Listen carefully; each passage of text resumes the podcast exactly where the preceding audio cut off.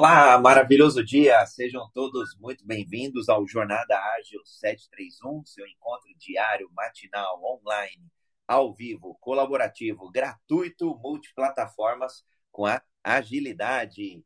Hoje, dia 19 de agosto de 2021, episódio número 192. Estamos caminhando para 200 episódios, 200 dias seguidos aqui transmitindo e trocando experiências, trocando conhecimento. Estou muito feliz do dia de hoje de estar com o Anderson, Anderson Ribeiro. Pode se apresentar aí, Anderson, e quiser fazer também tua audiodescrição. É uma boa prática aí que a gente tem adotado aqui no Clubhouse.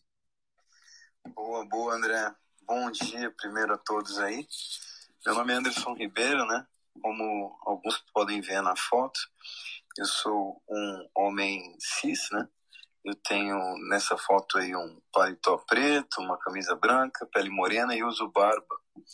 Eu trabalho como Agile Coach, hoje atuando no BTG Pactual, é, mas já trabalho com agilidade aí desde 2008. É uma honra estar aqui com vocês e, e vamos aprender junto a falar um pouquinho sobre métricas ágeis. Show de bola! Vou fazer minha audiodescrição. O Rodrigão já está por aqui também. Já passo a palavra para ele. Eu sou André Sanches, homem cis, olho castanho esverdeado, cabelo castanho. Estou numa foto vestindo um colete aqui marrom, uma jaqueta marrom, uma camisa cinza. E adoro, eu sou um eterno e jovem aprendiz e ágil sobre esse grande universo de agilidade. Para mim é uma honra estar com o Anderson e aqui também com outro especialista, o Rodrigo Oliveira. Seja muito bem-vindo, Rodrigão.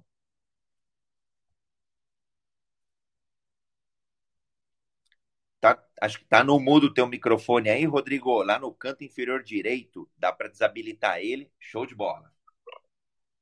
Muito bem, estava procurando aqui. Bom dia, pessoal. Sou Rodrigo Oliveira. Eu sou casado, pai de família. Essa foto aqui no, no Clubhouse, eu sou paletó preto, camisa cinza. Eu sou pele clara, olhos claros. Estou aqui mais uma vez aí para participar com vocês dessa manhã tão especial aí nesse evento para continuarmos nosso assunto aí sobre métricas ágeis. Bom dia a todo mundo, Deus abençoe todo mundo e sejam bem-vindos. Deus abençoe a todos. Rodrigão, que é nada mais, nada menos que um Accredited Kanban Trainer e Kanban Coach Professional aí também. Então, tem sido um orgulho encontrar feras aqui do universo da agilidade, seja aqui no Brasil, seja até fora do país. Então, bem bacana que você, Anderson, você, Rodrigo, estão trazendo esse conhecimento no dia de hoje aqui para toda a comunidade. Então, quem estiver chegando por aqui, quiser seguir o Clube Agilidade Brasil, é só clicar na casinha lá em cima e seguir o clube. É o, é maior clube sobre o ágil, sobre agilidade aqui dentro do Clubhouse. A gente tem crescido essa grande comunidade. E sigam, obviamente, os moderadores, o Anderson e o Rodrigo, que tem feito um trabalho incrível do ponto de vista de métricas. Nós tivemos um primeiro encontro na quinta-feira da semana passada, e aí foi bem bacana que a gente deu uma visão geral do porquê medir as, a importância é, de termos métricas, mas a gente, obviamente, não deu tempo de entrar nas métricas propriamente dita. E aí, aqui nos bastidores, alinhando o tema, a gente falou: poxa, como será que a gente consegue aqui levar é, um conteúdo mais profundo? E, e aí, nos bastidores, veio a ideia de a gente falar: por que, que a gente não faz, então, um, um, uma trilogia, né? Que quase vai, daqui a pouco vai dar um filme aí, ou até um livro. Então, a gente pensou nessa trilogia, começando por hoje, nas próximas três quintas-feiras. Então, já fica o convite a todos que estiverem nos escutando. Quem quiser contribuir aqui durante esse nosso bate-papo é só levantar a mão e a gente traz aqui para o debate. A gente adora pontos de vista di diferentes, divergentes, até complementares é, nessa grande construção. E aí, nas próximas quintas-feiras, teremos mais dois encontros. Hoje a gente vai falar de métricas de eficiência. Então, por que ter um foco maior no delivery, na entrega, nos fluxos de downstream? Depois, na próxima quinta-feira, nas próximas duas, a gente vai começar. A gente dividiu em duas partes. Uma primeira parte onde, onde a gente vai falar sobre OKR, é, sobre alguns drivers ali de melhoria, sobre métricas de saúde do negócio. Claro, a audiência aqui, é, a gente sabe que tem pessoas que trabalham numa empresa, pessoas que são empreendedores, pessoas que estão em startups. Então, acho que fica bem bacana da gente falar aí das principais métricas. E no nosso segundo e último encontro, né, a parte 2 das métricas de eficácia, a gente vai falar de KPIs, aí, indicadores de sucesso para o produto, para produtos, produtos físicos, produtos digitais, serviço, satisfação do cliente e por aí vai. Então, uma honra estar por aqui com Anderson, Rodrigo. Bom, comecemos aí é, sobre métrica de eficiência. Então, na visão, e de novo, começando aqui pela parte até mais conceitual, teórica, por que, que a gente precisa de fato medir eficiência? A gente começa, é, de, eu tenho visto, né? Tenho tido a oportunidade de estar em alguns fóruns. Então, às vezes a gente não começa, depois começa meio torto, sem metodologia, depois começa a adotar uma metodologia, às vezes troca pelo meio do caminho. Em algum momento, a hora que a gente vai ver, a gente está usando um Scrum, por exemplo, ou um Kanban, ou que outra metodologia ali ágil é, a gente possa falar. E aí, em algum momento, óbvio, é, a gente precisa medir, né? Porque para a gente medir, para a gente fazer uma boa gestão, a gente precisa controlar, para ter algum controle mínimo, precisa medir. Então, essa é, é minha visão. E aí eu queria ver de vocês, Anderson, Rodrigão, é, e quem mais contribuir, quem, quem quiser contribuir, por que, que a gente foca agora e por que, que é importante nas métricas a eficiência, buscar eficiência. Então, opinião de vocês aí, nossos especialistas e curadores de hoje. Bom, deixa eu começar aqui rapidamente. É, a questão da, da, eficiência, ela é importante porque, do outro lado, né, do, no final do seu processo, você tem um cliente a ser atendido. Você tem ali uma expectativa a ser atendida é, que esse cliente que você tem ali para atender, ele está esperando é, a entrega do seu produto, do seu é, projeto, da demanda que ele contratou da sua empresa, é, enfim, é, ele tem a expectativa a ser atendida. E se é, o processo que a gente está trabalhando, se o processo no qual estamos ali todos os dias lidando não for eficiente, a gente não vai conseguir atender esse cliente na expectativa dele. E o que pode vir a acontecer? Esse cliente migrar é, de, de, fornecedor, vai comprar é, o produto, o serviço dele de outro, é, outro fornecedor, de outra empresa.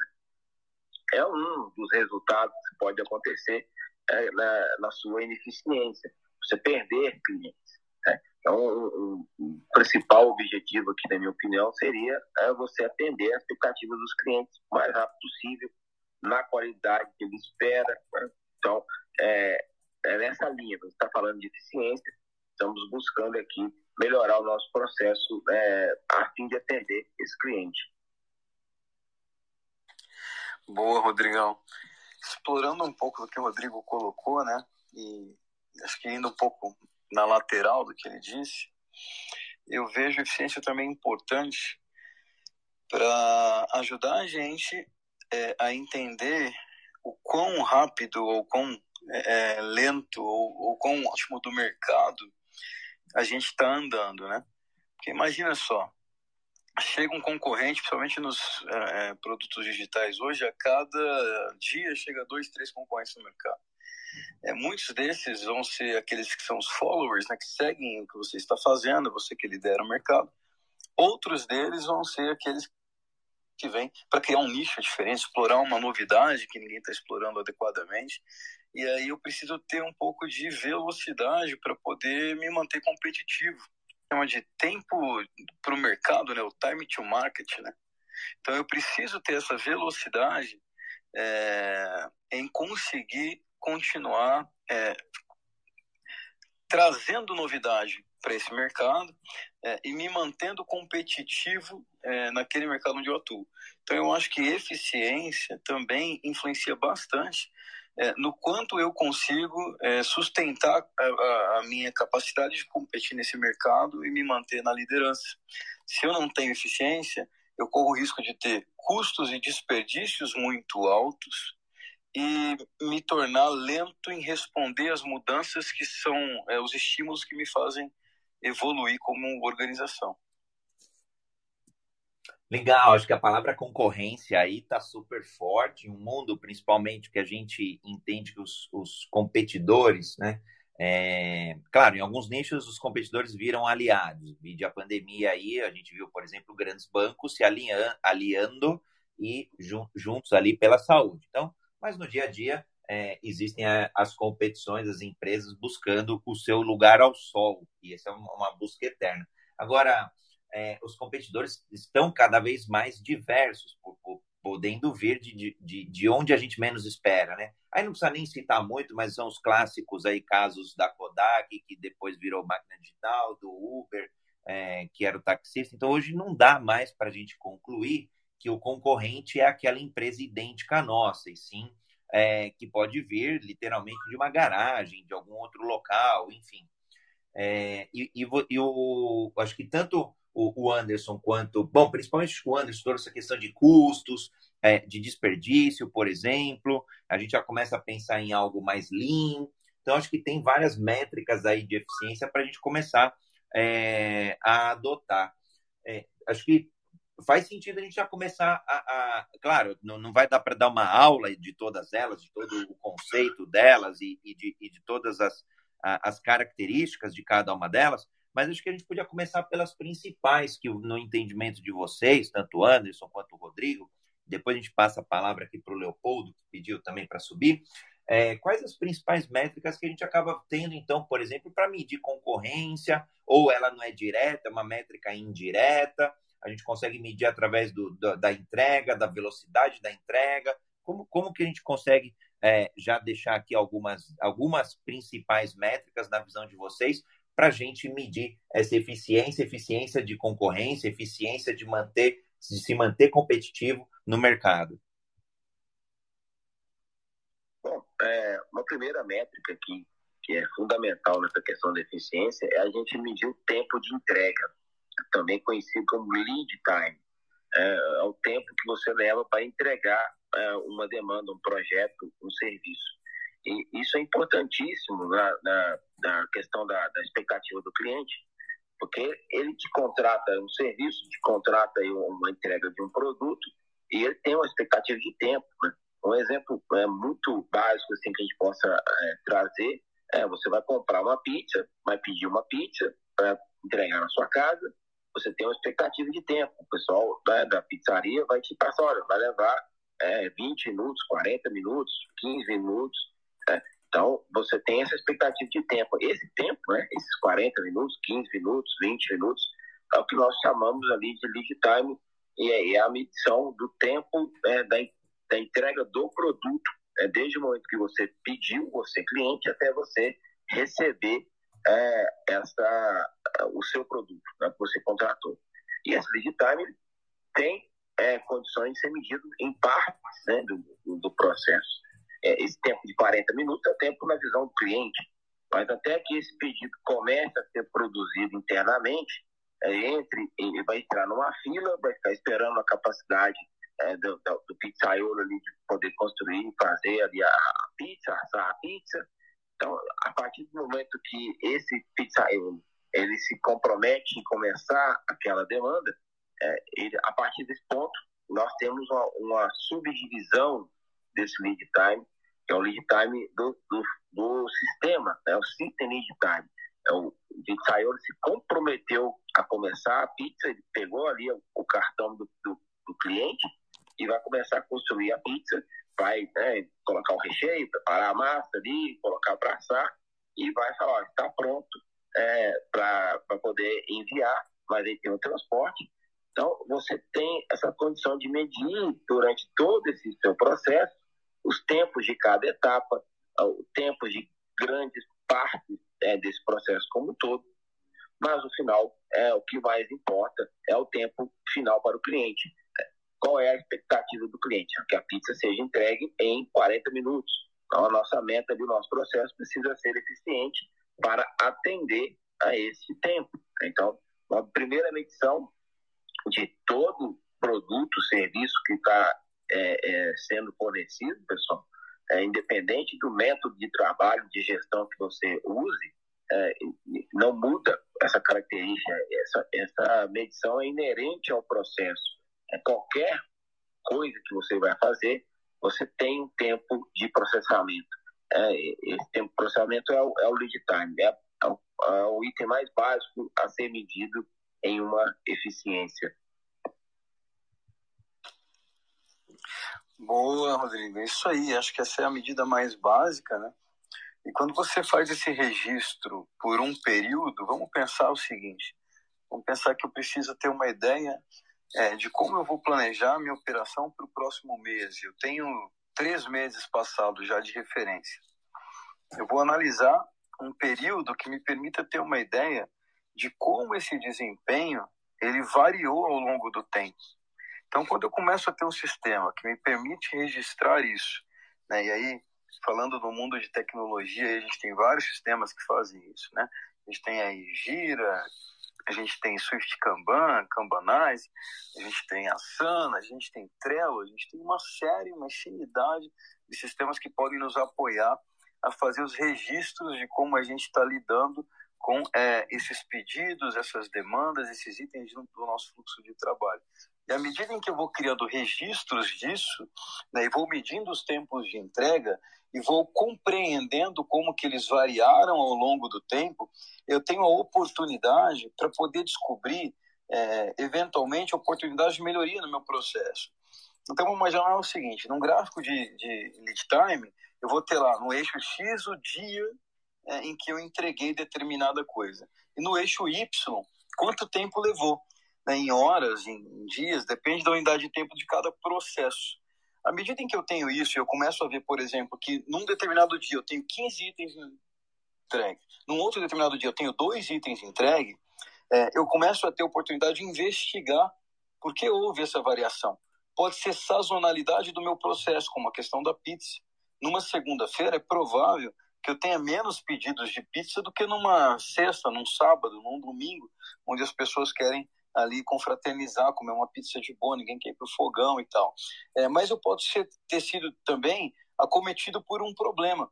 Eu posso ter tido, naquele dia específico que eu tive duas entregas ao invés de 15, eu posso ter tido um problema com o meu entregador, eu posso ter tido um problema com o meu forno, eu posso ter tido uma situação que eu preciso, falta de ingrediente, eu preciso tratar isso para que não exista mais falta de ingrediente. Eu começo a descobrir oportunidades de melhoria no meu processo, analisando a variabilidade disso e o quanto o meu processo ele é ou não estável, o quanto eu consigo sustentar e aí já entendendo até as variabilidades normais de sazonalidade, o quanto eu consigo sustentar um determinado ritmo é, de maneira a se reproduzir um ritmo muito semelhante nos dias de acordo com o comportamento do meu serviço.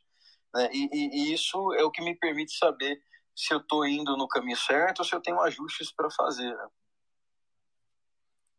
Legal, Anderson, Rodrigão. Acho que a gente começa já a trazer algumas métricas, isso é legal. Talvez tenha alguém aqui na audiência que ainda é, não tenha, não esteja medindo o seu fluxo. É, comumente, né? Acho que no, no, no, mundo aí a gente acaba falando de upstream e, e, e downstream. A gente está falando aqui do fluxo de trabalho mesmo em execução, né? E aí, obviamente, vão me corrigir aí se eu falar muita besteira. É, a gente está falando do, do, downstream, que é de fato a execução do fluxo e não a criação, aquela parte mais up, que é a parte das ideias, a parte de é, prototipação, eventualmente, clarificação, enfim. É hora que a gente já sabe. É, é, é, o nosso business, a gente já sabe o que fazer, né? A gente falou aqui da pizzaria, a gente já sabe fazer pizza. A gente já está, no mínimo, aí, alguns dias nesse mercado, então já está saindo pizza, a gente já está medindo aí, então, essa parte do, do downstream. E aí, eu sou apaixonado pela, pela agilidade, porque a gente vai falar de melhoria contínua, o Anderson trouxe isso bem, bem evidente, como é, quando a gente começa a medir não é só medir por medir, porque isso não, não nos leva a lugar algum. É medir para melhorar, melhoria contínua. E aí acho que você já trouxe vários elementos ali de, de análise mesmo dos dados, das métricas, é, efeitos de sazonalidade. A gente pode considerar ali, talvez, é, algum outlier, algum ponto fora da curva ali que a gente tenha que tirar dessa análise. De repente, aquele fatídico dia, né? Nos, nos últimos três meses nunca aconteceu, mas de repente a gente tem 10 funcionários e naquele dia faltaram quatro funcionários. Nossa, é um, um show de horror ali, vai ter um, um lead time muito maior, portanto, talvez um dia a ser tirado aí, lógico, a ser analisado, né? Mas a ser tirado aí da, da desconsiderado, porque acaba afetando muito a métrica. Vou abrir aqui para o Leopoldo. Leopoldo, seja muito bem-vindo aí ao Jornada Ágil 731, seu encontro diário e matinal com agilidade. Pode aproveitar aqui o Anderson e o Rodrigo, mega especialistas de métricas. E hoje a gente está falando de métricas de eficiência. Bom dia, André. Bom dia, Anderson. Bom dia, Rodrigo. Leopoldo Guzmán, moreno claro, cabelo liso, castanho, olhos castanhos, 1,76. Bom, é, antes de falar de eficiência, né, eu queria falar do significado da palavra qualidade. Porque tem gente que acha que qualidade é ser mais rápido, mais bonito, mais caro, mais duradouro, e não tem nada a ver uma coisa com a outra. Qualidade é a satisfação do cliente. Né? Eu quero uma bala de pimenta, ela tem que arder, mas para muita gente isso é ruim. Né? O Fusca tem qualidade, a Mercedes tem qualidade. E aí a gente cai na, na eficiência. Porque para eu ter padrão, para eu ter constância, né, eu tenho que ter uma regra, uma receita de bolo. E essa regra a gente chama de eficiência. Eu fico muito triste quando eu ligo com um call center e no final a menina fala para mim assim: mas esse é o nosso sistema. Esse é o nosso sistema, significa que ela não vai resolver o meu problema. E ela estava lá para isso entendeu? Eu falo, né? A minha resposta é a seguinte: parabéns, você é muito eficiente, está fazendo o que foi mandado, mas não está sendo eficaz, porque não está resolvendo. E muitas vezes não se resolve porque o mindset é fixo, a pessoa não interpreta o que está sendo falado. Ah, eu preciso da nota fiscal. Não, você precisa saber que o, que o produto é meu.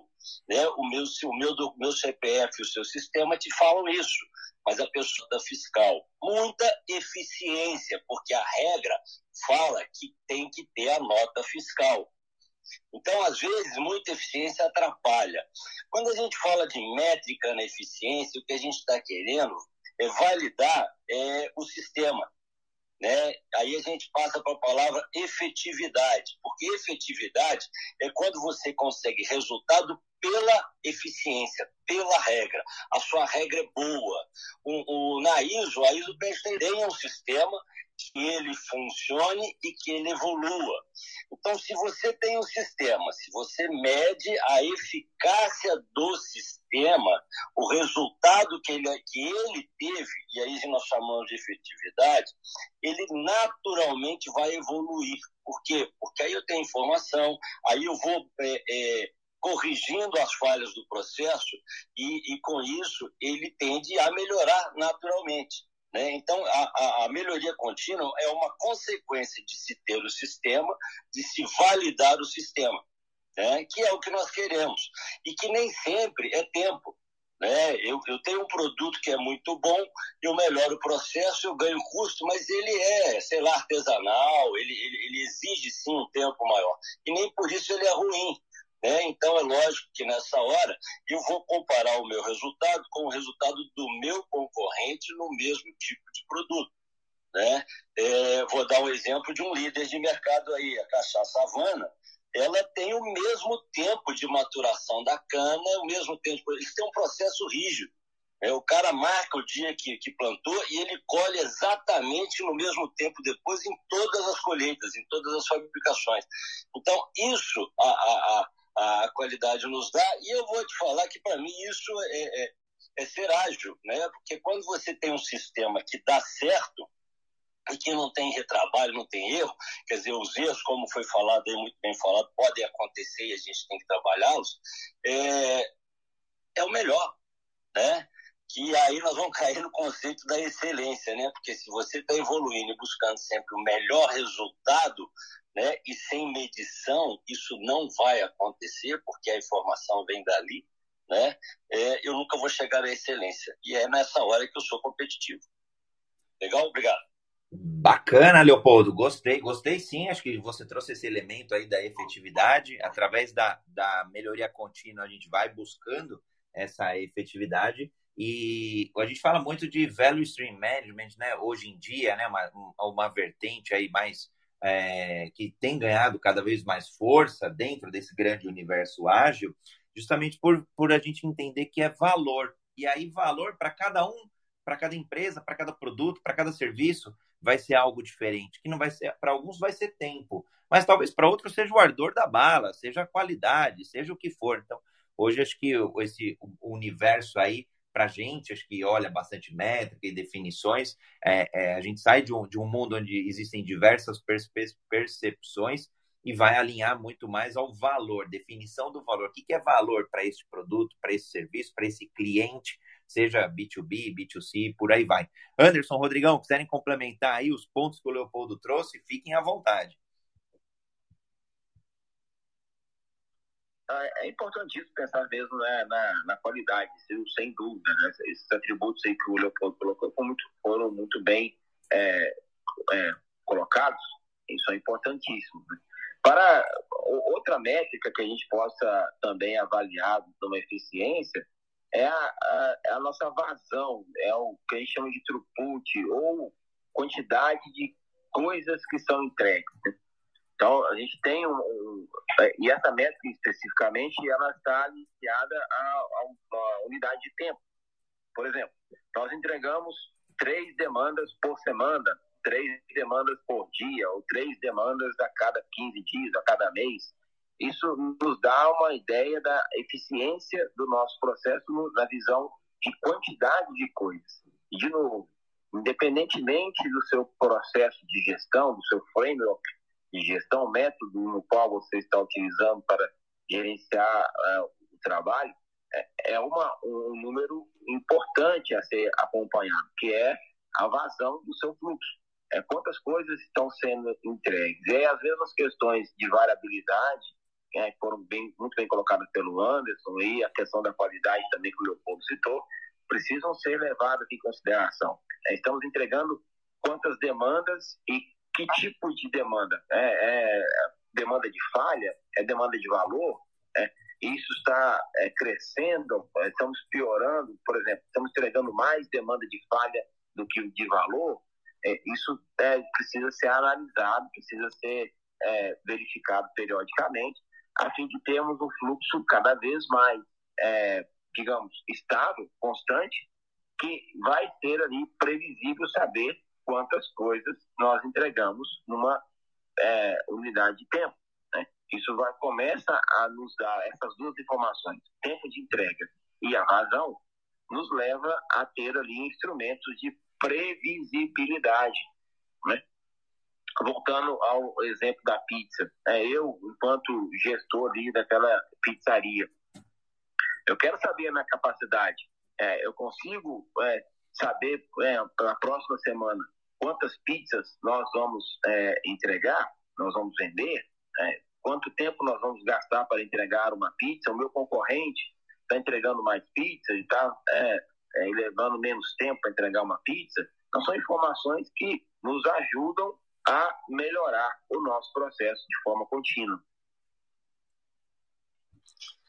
Fantástico, muito bom. Parabéns, Rodrigo, muito bom mesmo. Pegando o gancho aí do que o Rodrigo falou, então, mais uma vez, né? É, então, quando você une a informação de tempo de entrega com quantidade de coisas que eu consigo entregar na unidade de tempo, e a unidade de tempo quem vai ditar é o teu processo, você consegue ter essa começar a ter condições de entender o quão previsível ou o quão não previsível é o teu fluxo de processo. Isso é fundamental para várias coisas. Imagina que você presta um serviço e aí você tem um novo cliente batendo a sua porta e ele vem com uma proposta para você dizendo, olha, eu quero que você me atenda 200, sei lá, itens desse por mês. E eu quero que esse, esses 200 itens, todos eles, a 90% deles, que são os mais comuns, sejam atendidos em até, sei lá, quatro horas. Você só tem condição de saber se o seu processo é capaz de fazer isso ou não olhando para fatos, não para elucubrações, que é o que muita gente fazia antes, né? Eu tenho tantas pessoas, aí transformava aquelas pessoas em oito horas úteis, aí imaginava uma produtividade que nunca existiu, nunca foi medida, aí dizia, ah, meu processo tem a capacidade de atender isso em até tanto tempo, em tantas horas. E na prática aquilo era só uma, uma imaginação da cabeça da pessoa, baseado numa referência de mercado que na prática, no sistema dele, nunca foi comprovado. Então, só tenho condições de avaliar se eu posso assumir uma nova proposta e atender aos critérios de adequação de tempo, de quantidade e de coisas que o meu cliente está me pedindo, se de fato eu conheço o meu sistema e se ao conhecê-lo isso é estável o suficiente para eu dizer que pelo menos por três, quatro meses consecutivos eu mantenho é, aquela, aquele desempenho com pouca variação. Se eu não for capaz de responder isso, de maneira nenhuma eu posso me comprometer a assumir aquele compromisso, porque eu não vou atender. E aí você vê o que acontece na prática, de muitos contratos, empresas viverem é, é, momentos de inferno na relação entre eles, porque na verdade todo mundo ali assumiu é, uma capacidade e depois um preço para aquele serviço e criou um acordo com base em premissas que nunca existiram. Né? Então, é, é isso é muito importante, vai muito além só de é, ajudar o time a entender como é que está funcionando o seu trabalho, mas estabelecer as relações mesmo entre cliente e fornecedor e, e assim, entendeu? Esse, esse é um ponto importante. Anderson, né? Vocês dois falaram tudo, tá? Rodrigo é, foi feliz e você também.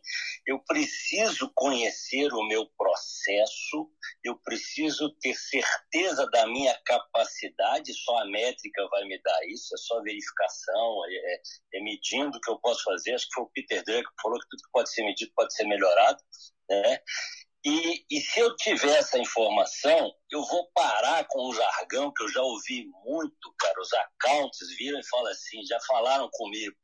Nós vendemos avião caindo, depois a gente vê como é que faz para entregar. Não dá, não pode. Eu tive numa, numa, numa empresa, uma multinacional, uma não conformidade, porque eles não faziam análise crítica do contrato. E aí, quando percebi isso, e essa é uma não conformidade maior, é, eu chamei o, o, o papa da coisa, o líder, né, foi, cara, tem uma não conformidade. Ele me deu a melhor resposta que podia dar. Ele virou assim, e o Kiko? E o que, que o Leopoldo está fazendo aí? Né, falou pro coordenador que trabalhava comigo. Eu falei, obrigado, show, queria escutar isso dele. Cara, é, vai ser do meu jeito. Eu quero os accounts aqui, porque eu não vou marretar nada, eles vão ter que corrigir e vão aprender a fazer, porque até agora eles não fizeram né? E quero comida para todo mundo, era isso para todo mundo. Eu falei, Leopoldo, tá tudo na sua mão. E foi show, deu certo. Por quê? Porque é pior do que o que vocês falaram. Não é que eu desconheço. Os caras não estão nem aí para produção, os caras acham que, que tem que vender e depois se vira para entregar, entendeu? Mas dependendo do que está sendo vendido, não entrega. E essa empresa perdeu por isso entendeu? Porque a concorrente te vendia menos, mas entregava. Então a métrica ela é muito importante porque ela me dá confiabilidade no meu processo. E se eu tenho um processo confiável, efetivo, eu posso é, é, é, vender o que eu estou falando. Eu posso divulgar que eu faço em determinado tempo. Entendeu? E aí, meu amigo, a concorrência vai blefar ou vai, vai melhorar. Porque se ela vender falando que faz e não faz, eu posso perder a primeira venda, mas a segunda volta, porque eu entrego. Entendeu? Então, é, é medir mesmo para saber e para poder crescer. Obrigado. Rapaz, que aula aqui. Vou fazer o reset de sala rapidinho. Já fizemos aqui 30 minutos do Jornada Ágil 731, seu encontro diário e matinal com agilidade. Quem chegou agora, nesse, nesse, ah, nos últimos minutos aí, a gente tem o Clube Agilidade Brasil, tem uma casinha lá em cima. É só clicar na casinha e seguir para ficar antenado das principais salas, debates, discussões que acontecem nesse grande universo ágil. Eu tenho a felicidade, aliás, a honra de estar com o Anderson Ribeiro, com o Rodrigo Oliveira, dois mega especialistas em métricas, métricas dentro desse contexto de sistemas ágeis. E a gente está falando hoje sobre métricas de eficiência por que ter eficiência aí é, de um fluxo para a gente poder melhorar no final do dia. E olha, olha como é apaixonante o assunto, né? A gente acha que é só tecnológico esse negócio. Acabei vendo aqui na audiência que tem até alguns prestadores de serviço, alguns profissionais liberais, e a gente pode começar a aplicar isso, eles podem, né, começar a aplicar isso. Aliás, eu também aplico isso, porque eu também sou profissional liberal. A gente começa a aplicar isso daí aonde? É, nos nossos atendimentos, nas consultas, nas nossas entregas, né? Então, tudo que é entregue pode ser medido, tudo que é serviço pode ser medido, tudo que é produto produzido é, pode ser medido, seja na indústria, seja no, no agronegócio, seja em serviço, seja no comércio. Então, é, acho que para mim é apaixonante essas ferramentas porque elas são muito poderosas. Elas têm um grau de flexibilidade quase que infinito. E aí, acho que o, indo aqui já para algumas métricas, a gente viu. Quem quiser colaborar, é só levantar a mão aqui a gente traz para o debate. Quem estiver nos ouvindo, é só postar um comentário aí. Alguém pôs um comentário que estava acompanhando a gente na estrada.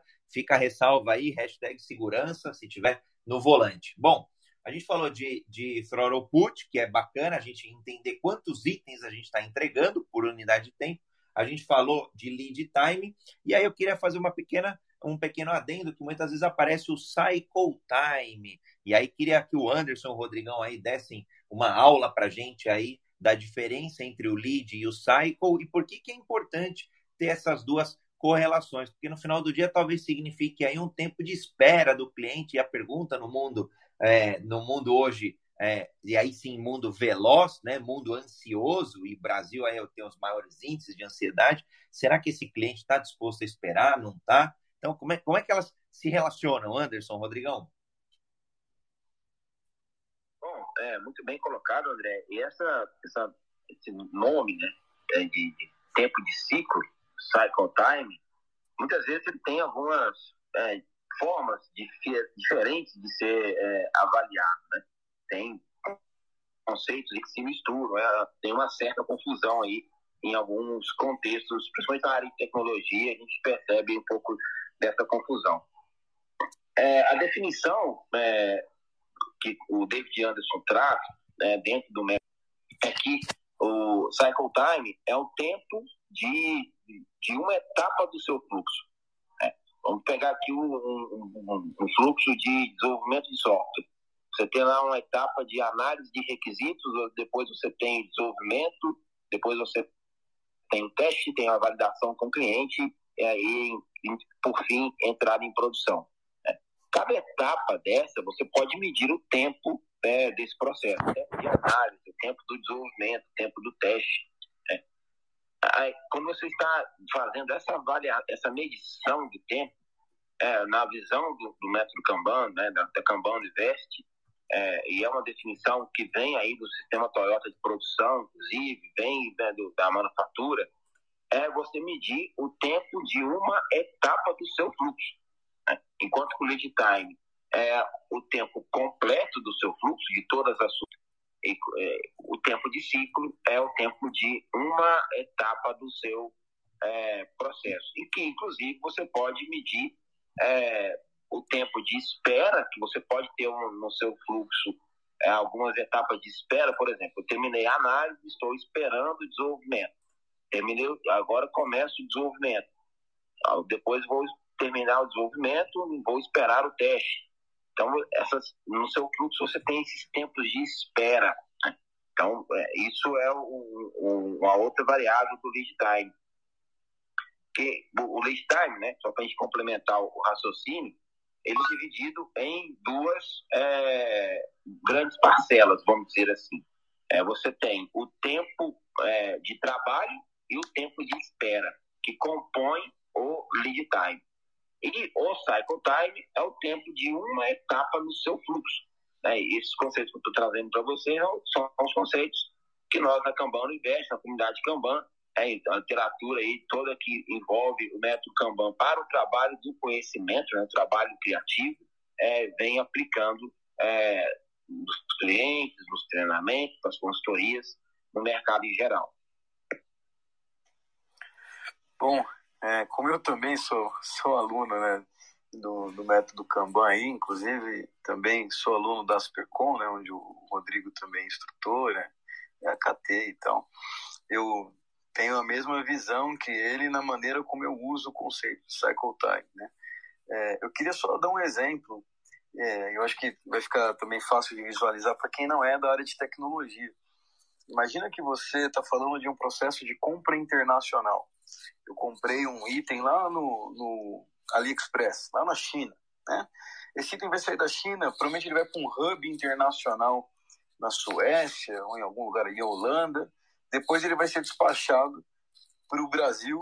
Depois que ele chegar no Brasil, ele tem desembaraço aduaneiro dentro da alfândega. Quando ele passa pelo desembaraço aduaneiro, aí ele é liberado para o transporte dentro do país de destino, que é o Brasil. Imagina que cada uma dessas etapas eu posso ter um tempo de ciclo para eu querer entender se no tempo total de entrega, que eu digo ali de até 30 dias, por exemplo, corridos, é, é, quem é o meu maior ofensor? É a alfândega brasileira? É o meu, o, meu, o meu hub de entrega na Europa, na Suécia ou na Holanda? É o entrega no país de destino, aqui quando cai nos correios brasileiros? Quem é o meu gargalo?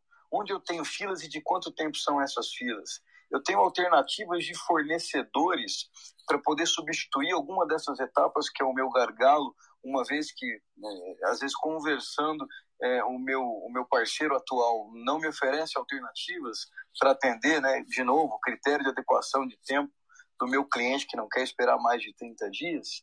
Então, assim, se eu tenho condições de fazer essas medições de tempo de ciclo, identificar, como bem disse o Rodrigo, quais são os meus gargalos e filas, eu tenho condição de tornar acionável né, é, o, o, a minha ação de resolver um problema.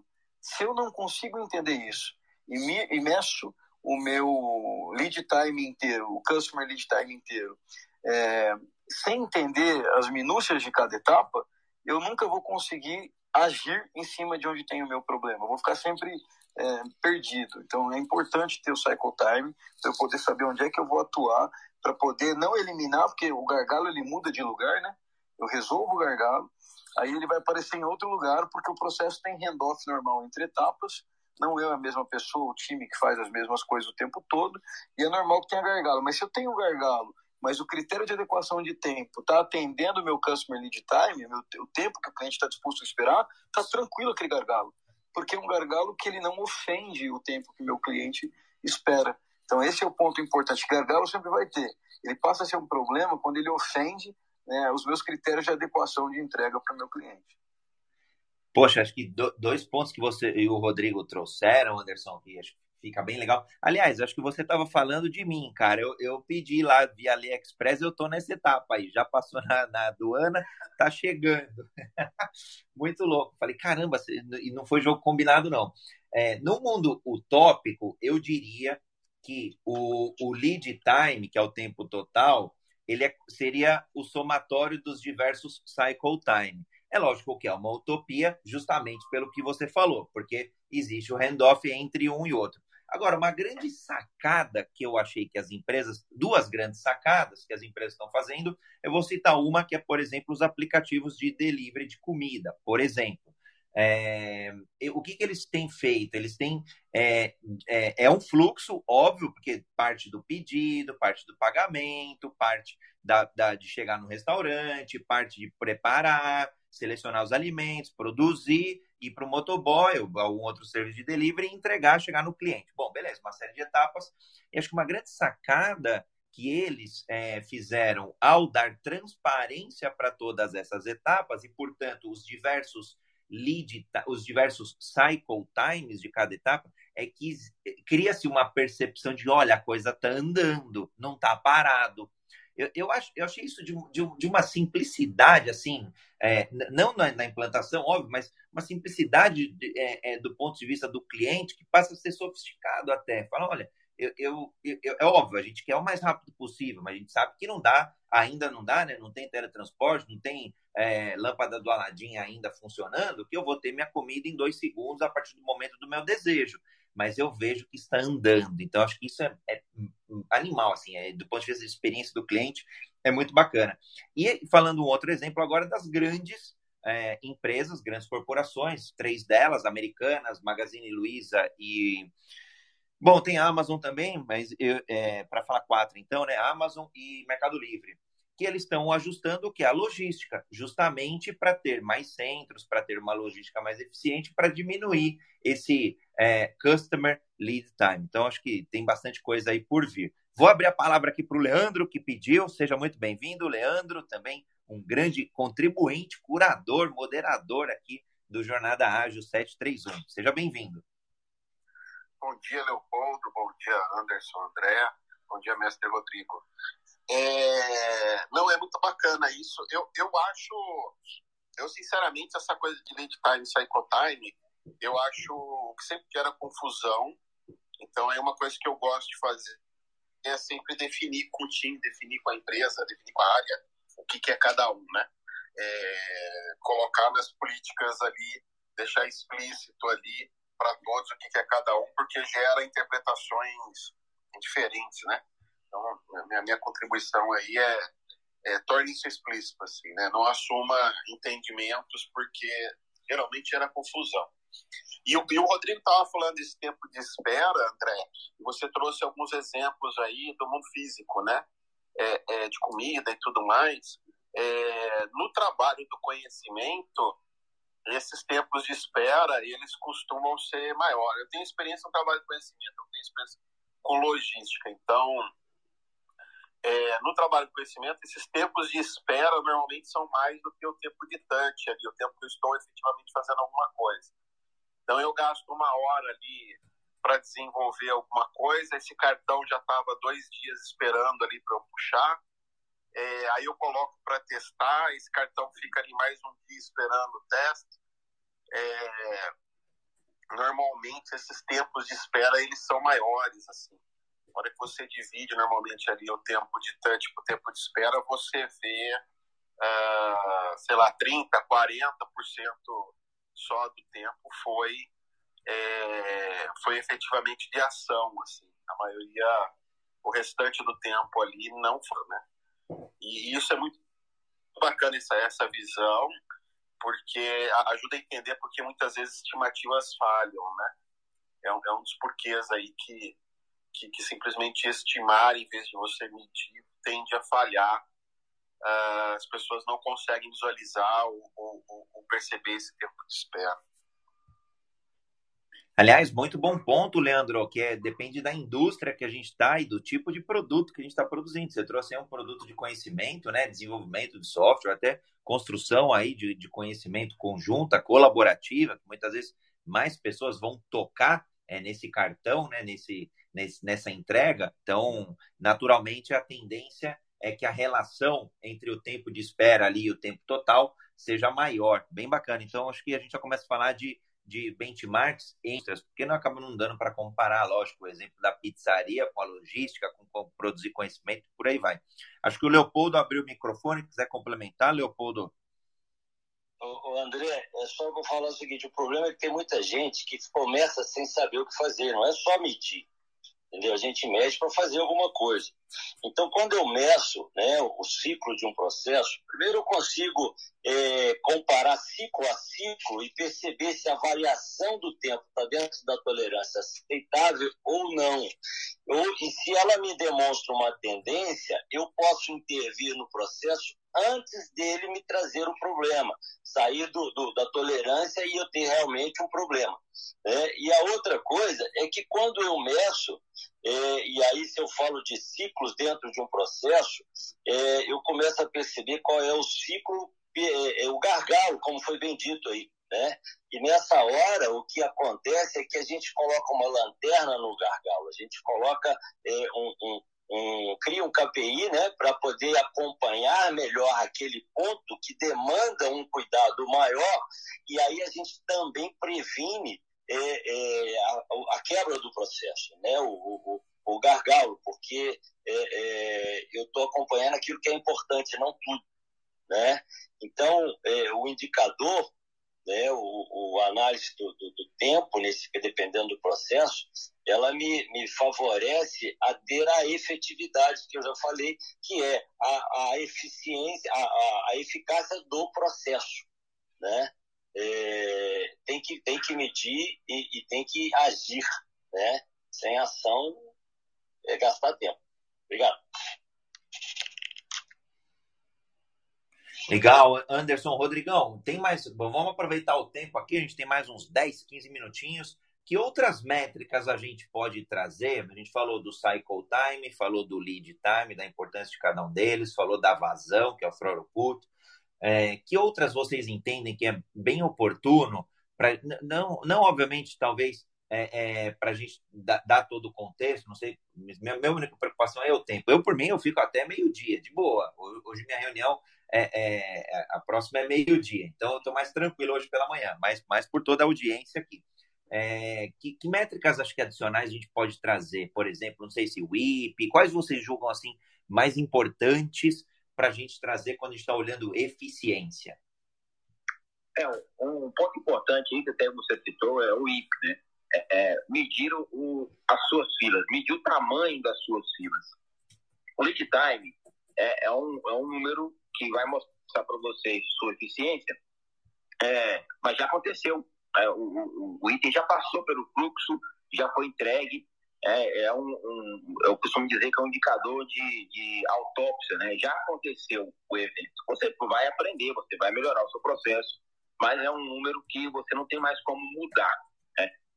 Por sua vez, medir a sua fila, medir a, a quantidade de itens em fila e a idade do, dos itens em fila, né? quanto tempo que um item está no fluxo, é uma, uma métrica já mais proativa, digamos assim. Você consegue intervir com o item ainda vivo, vamos falar dessa maneira, porque ele está no fluxo, ele ainda está em processo, e você consegue é, ter intervenções para é, reduzir aquele tempo. Porque quanto maior for esse tempo de, de, de WIP desse item, né, quanto mais tempo ele ficar no fluxo, consequentemente vai piorar o seu lead time.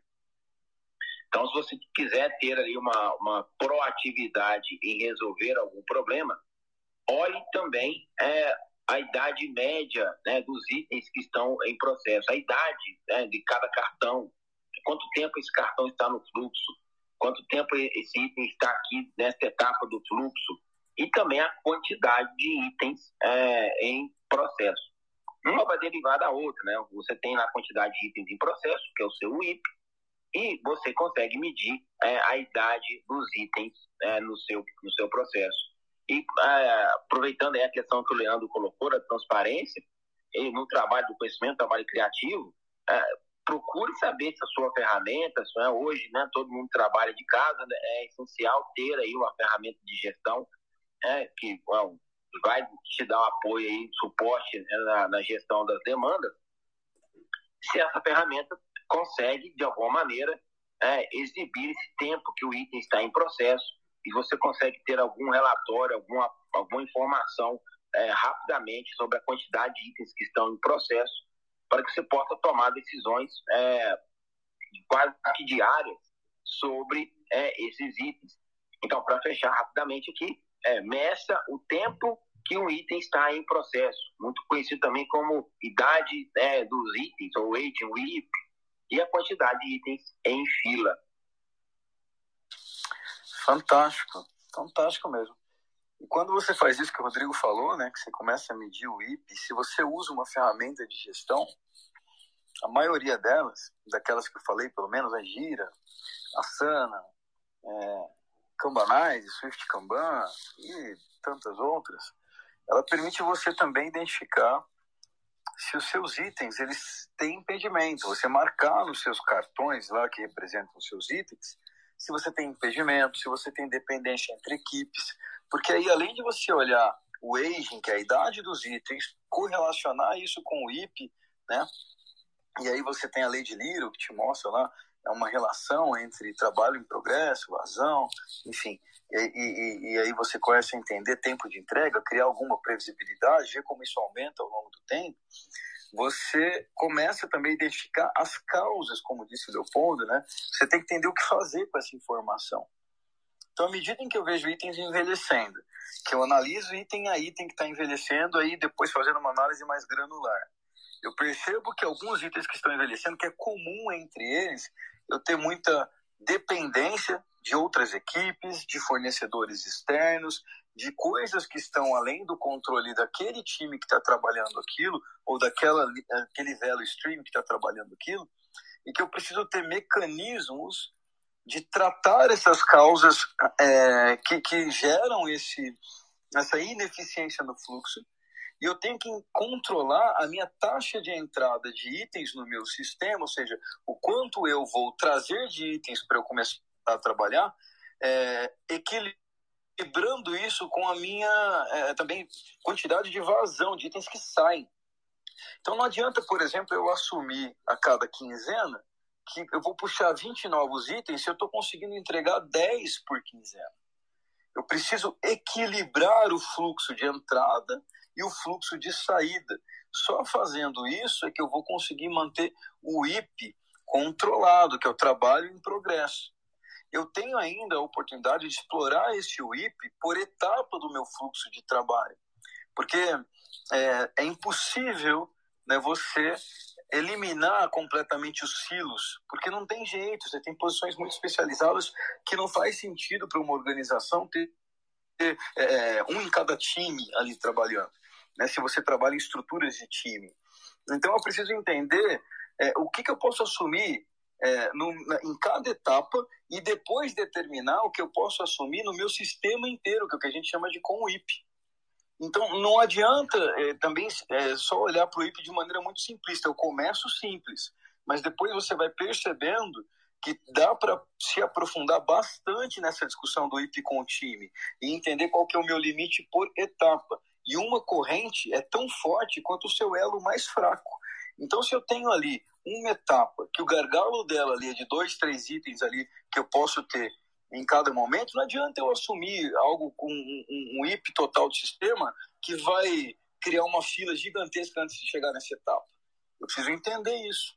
Então, eu só acrescentaria que a segundo passo depois de medir o IP e a idade dos IPs, o aging, é começar a entender quais são as causas raiz desses problemas, medindo impedimentos e, e interdependências, é, e depois começar a definir quais são os meus é, WIP por etapa do fluxo, por cycle time, se for assim que a gente for chamar, né?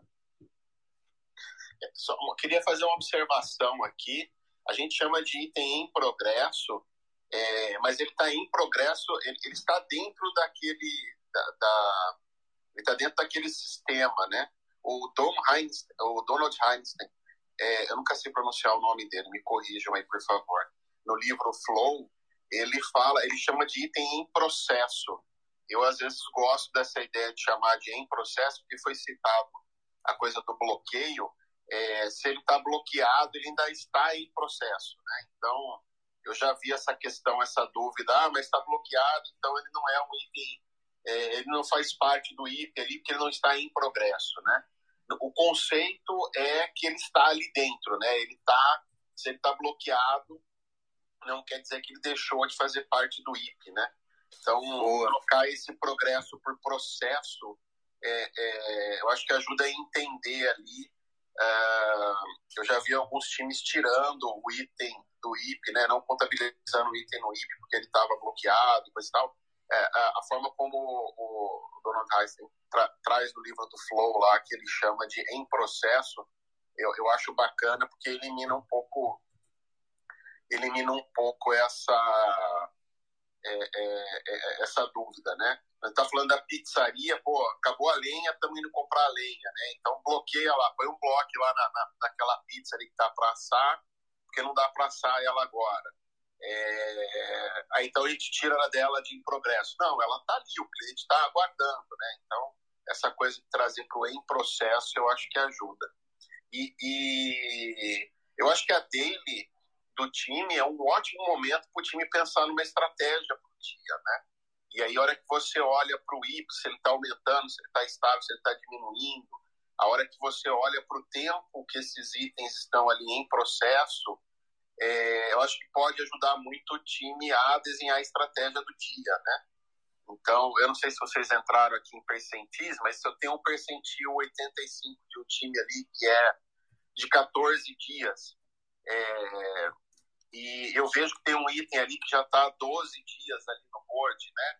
É, o time precisa, para evitar que isso estoure, né? Que isso vire um outlier no futuro, é uma boa o time é, parar para pensar que a gente pode fazer aqui. A gente pode fazer um pair programming, né? Duas pessoas trabalharem junto naquele item para tentar resolvê-lo. Ele está ali demorando muito porque ele está bloqueado, enfim. O time pode pensar em estratégias, né? Então, uma maneira de você usar métricas aí durante a dele para trabalhar de uma forma mais inteligente, não necessariamente trabalhar mais aí para conseguir as entregas que precisam ser feitas. Trabalhar melhor, né, Leandro? A gente não entrou no percentil ainda, mas acho que já, já você já. Aliás, a gente já teve um talk, acho que há uns seis meses, uns... Ah, não vou lembrar de cabeça agora, já, já me falha a memória, mas que você trouxe muito clara a questão dos percentis. Tá? Acho que vale é, acho que é uma, é uma forma bacana da gente priorizar ali, da gente trazer mais é, é, tra, o, a parte do trabalhar melhor, né? E eu, eu gosto quando você trouxe esse ponto do em processo e em progresso. Para quem está de fora é a mesma coisa, mas para quem está dentro, acho que faz total diferença ali em melhorar o sistema, em, em ter esses ajustes. é, quiserem complementar, Anderson, Rodrigão, aí a questão dos percentis, o, o Leandro é fera na questão dos percentis, aí já deu uma aula há algum tempo atrás. Vou tentar lembrar quando. Quando eu tô do lado do Rodrigo, eu não sou fera de nada nesse negócio de estatística aí, rapaz. Você tá... Tem que fazer é. curso com ele lá. Ele rouba, eu, eu, vou contar aqui, viu, Rodrigo? Ele rouba os legos do André, do filho dele, vai dar treinamento de métrica com os legos do filho dele. É muito bom, vale a pena fazer. Obrigado aí. É, essa questão do, dos percentistas só é, é, como o Leandro estava falando, é a ferramenta da estatística, é coisa é, assim, de análise estatística, é, não é algo avançado, mas a gente percebe muitas empresas, muitas pessoas ainda é, não usam esse tipo de ferramenta, mas tem tido uma evolução, né? As ferramentas aí de gestão têm trazido análises gráficas que nos ajudam a interpretar os dados de uma melhor maneira. A questão do, do percentil é para você analisar questões de previsibilidade. É, o, o Leandro colocou aí percentil 85%. A gente olha isso para um lead time, é, em 85% das vezes nós entregamos um projeto, uma demanda em quanto tempo? Ah, em 10 dias, em 20 dias. Isso nos dá uma, uma percepção de previsibilidade. É, em 85% das vezes nós entregamos pelo menos 5 itens por semana. Também me dá uma percepção de previsibilidade.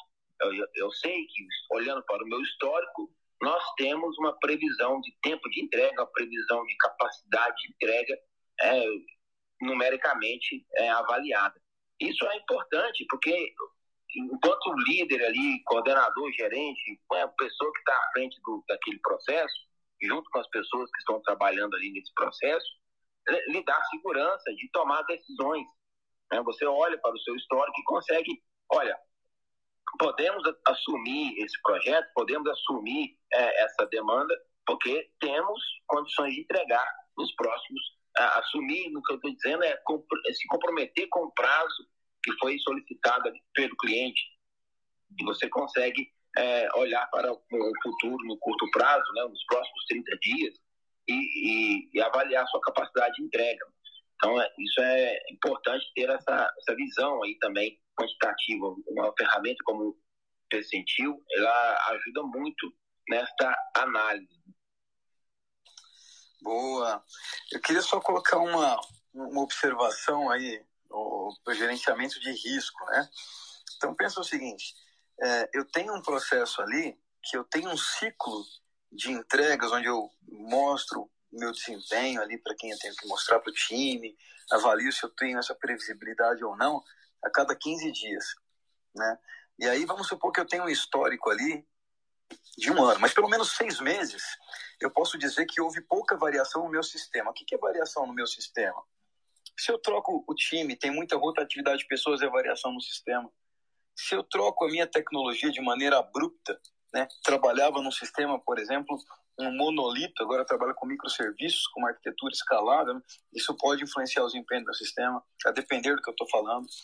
Se eu troco as condições que influenciam na geração dos itens de trabalho, eu troco as condições de trabalho do meu sistema. Então, por isso, a métrica sozinha, ela não é suficiente para entender isso. É necessário entender o contexto que gerou aquela métrica. Então, qualquer gráfico não traz contexto. Então é muito importante entender isso, porque no primeiro momento, quando a gente começa a trabalhar com gráfico, a gente tem é, a tendência a querer tirar uma série de inferências só olhando para aquelas bolinhas que estão ali. E aí você não vai entender o contexto.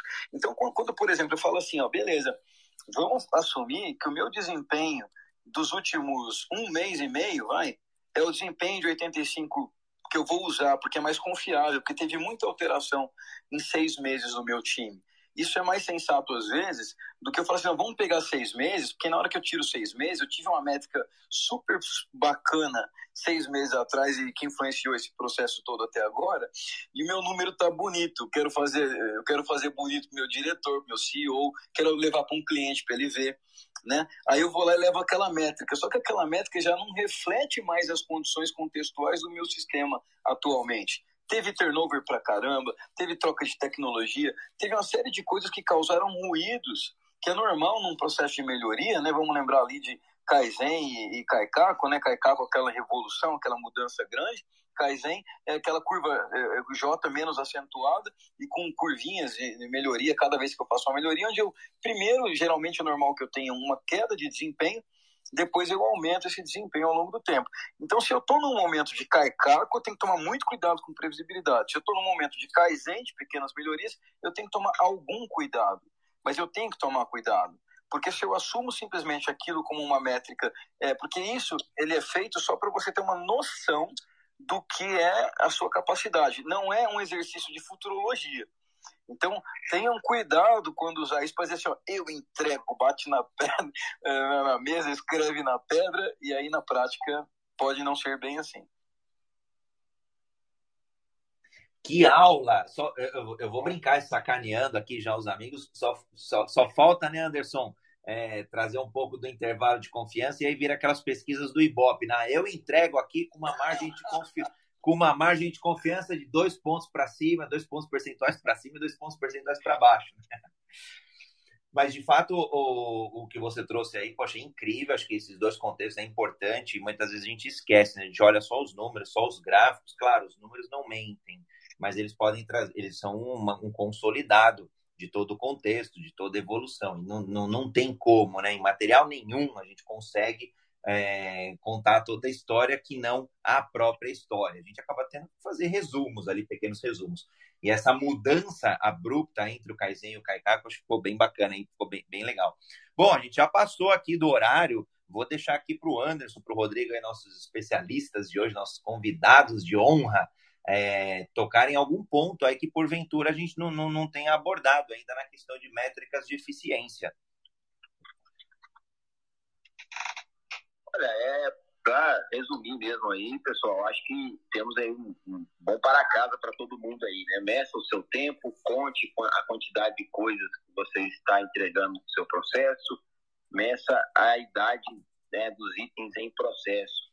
Se você já conseguir fazer isso, já é um bom avanço, você vai ter informação aí para poder melhorar o seu processo em, é, em, em grande escala é, já é muito trabalho para você é, medir avaliar. E acompanhe o nosso canal na, na Aspercom também. Obrigado aí, André, pela, pela, pelo convite. Nosso canal no YouTube da Aspercom. Temos lá muito conteúdo também sobre métrica, sobre gestão de fluxo. E só um, um parênteses aqui, queria fazer uma propaganda rapidinho, André, se me permite. É, vou falar, a gente vai falar sexta-feira, às 18h30, também no canal da Aspercom, sobre abuso né, no trabalho, né? as pessoas têm sofrido é, abuso, sobrecarga de trabalho, como que uma boa gestão de fluxo pode ajudar. Então, que hora que é, Rodrigão? É, é na sexta? Para mim cortou um pouco o horário. Qual que é o horário? É na sexta às 18h30. Sexta, 18h30, essa próxima sexta agora. E nós vamos falar lá de alguns tópicos importantes onde a gestão de fluxo pode nos ajudar a, li, a nos livrar desse abuso no trabalho.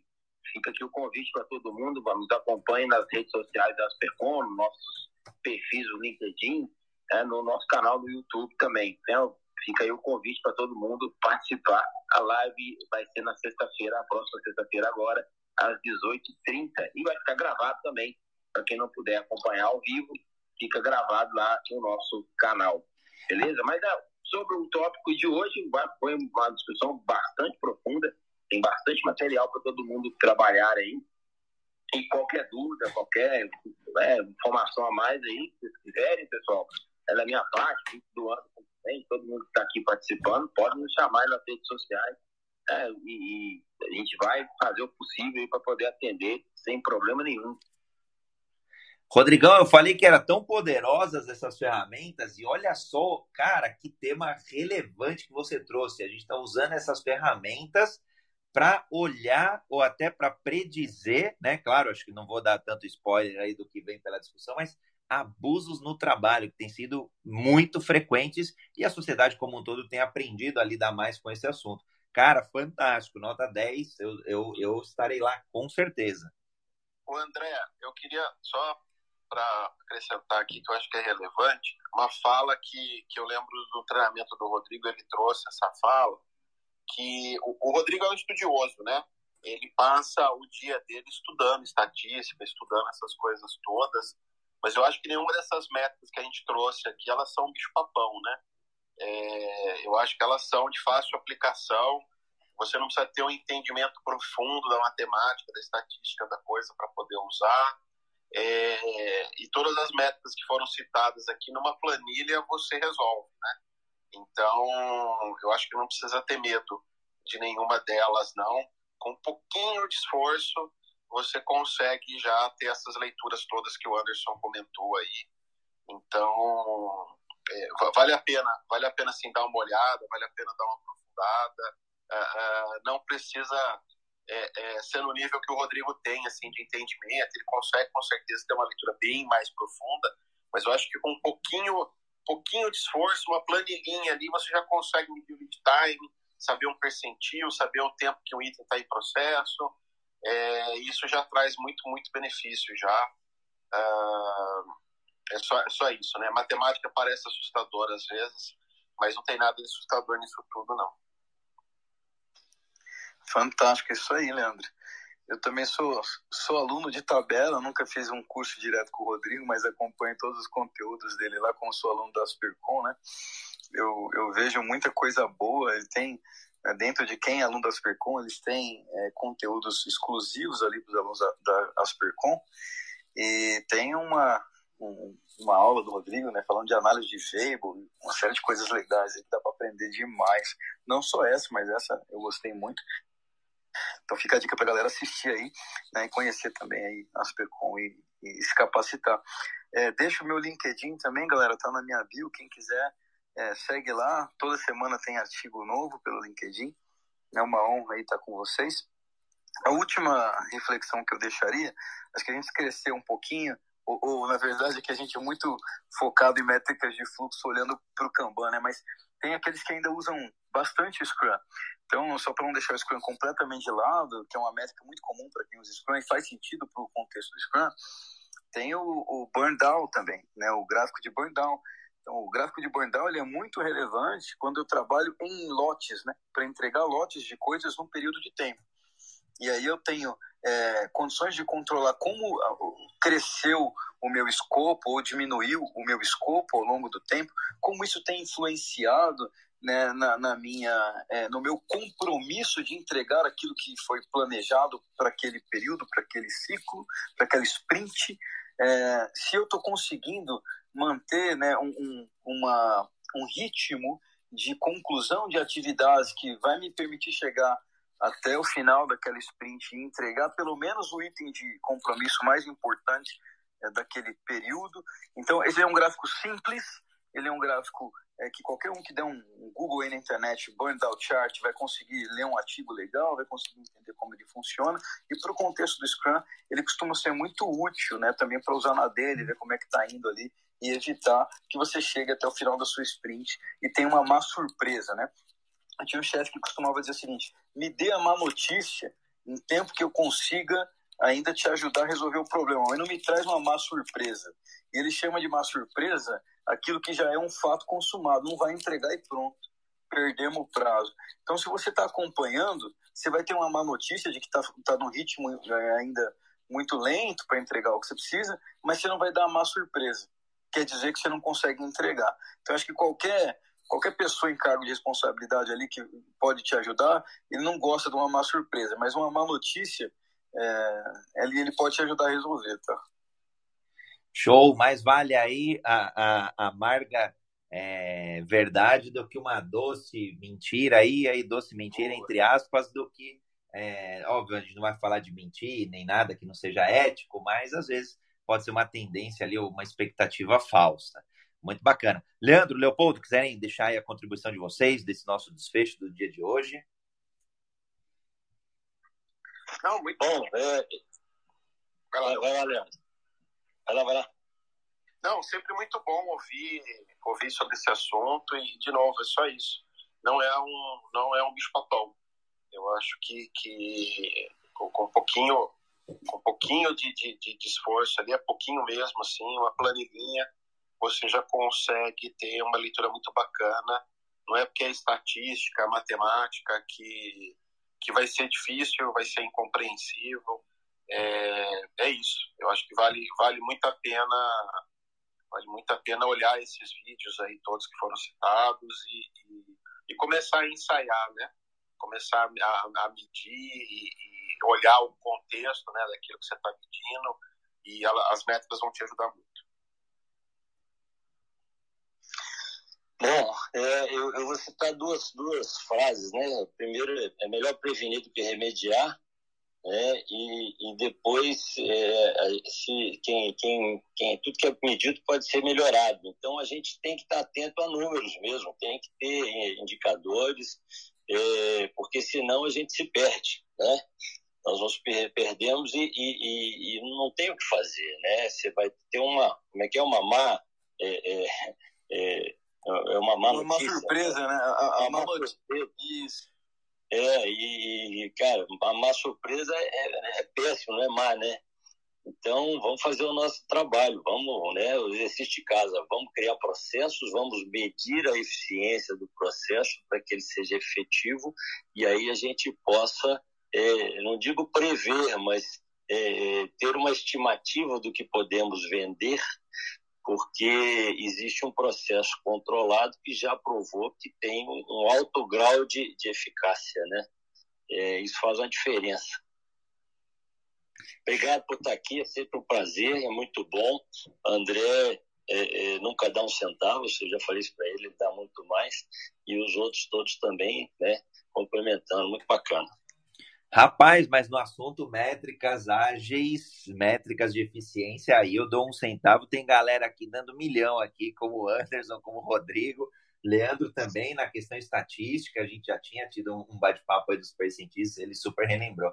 Bom, só agradecer a Deus, agradecer a toda a audiência que está por aqui, incrível, agradecer a oportunidade é, que a pandemia nos trouxe. É, acho que talvez eu nunca fosse encontrar o, Le, o, o Rodrigo, o, o Leandro, o próprio Leopoldo, o Anderson, é, e mais toda a audiência que está por aqui. Então, fico feliz aí que a pandemia teve o seu lado positivo para mim, né? Tem um lado trágico, claro, que a gente não pode negar, mas acho que ela acabou conectando e facilitando várias conexões. É, quem chegou no finalzinho, esse assunto de hoje está gravado lá, é só buscar na internet, Jornada Ágil 731, e é uma honra e uma gratidão servir aí. Anderson, muito obrigado. Rodrigo, muito obrigado. Para mim foi um aprendizado enorme e eu nunca tinha pensado sobre essa ótica que o Rodrigo trouxe. Métricas, vou brincar, métricas de vida, métricas em vida, né? E métricas é, de autópsia. Gostei bastante aí do, do que o Rodrigo trouxe. Bem legal. Agradeço a todos e nos vemos amanhã no Jornada Ágil 731. Toda sexta-feira é dia de Agile Breaking News, principais acontecimentos, fatos da semana no, no Brasil e no mundo em relação à agilidade, ou sob o prisma da agilidade, e aí lançamentos de eventos, webinars, livros e o que mais faça oportuno. Rodrigão, depois pega os detalhes aí direitinho também contigo para a gente divulgar a live de amanhã às 18h30. Fiquei bastante interessado. Beijos e abraço a todos e até amanhã. Valeu, Anderson. Valeu, Rodrigão. Valeu. Um abraço a todo mundo. Valeu.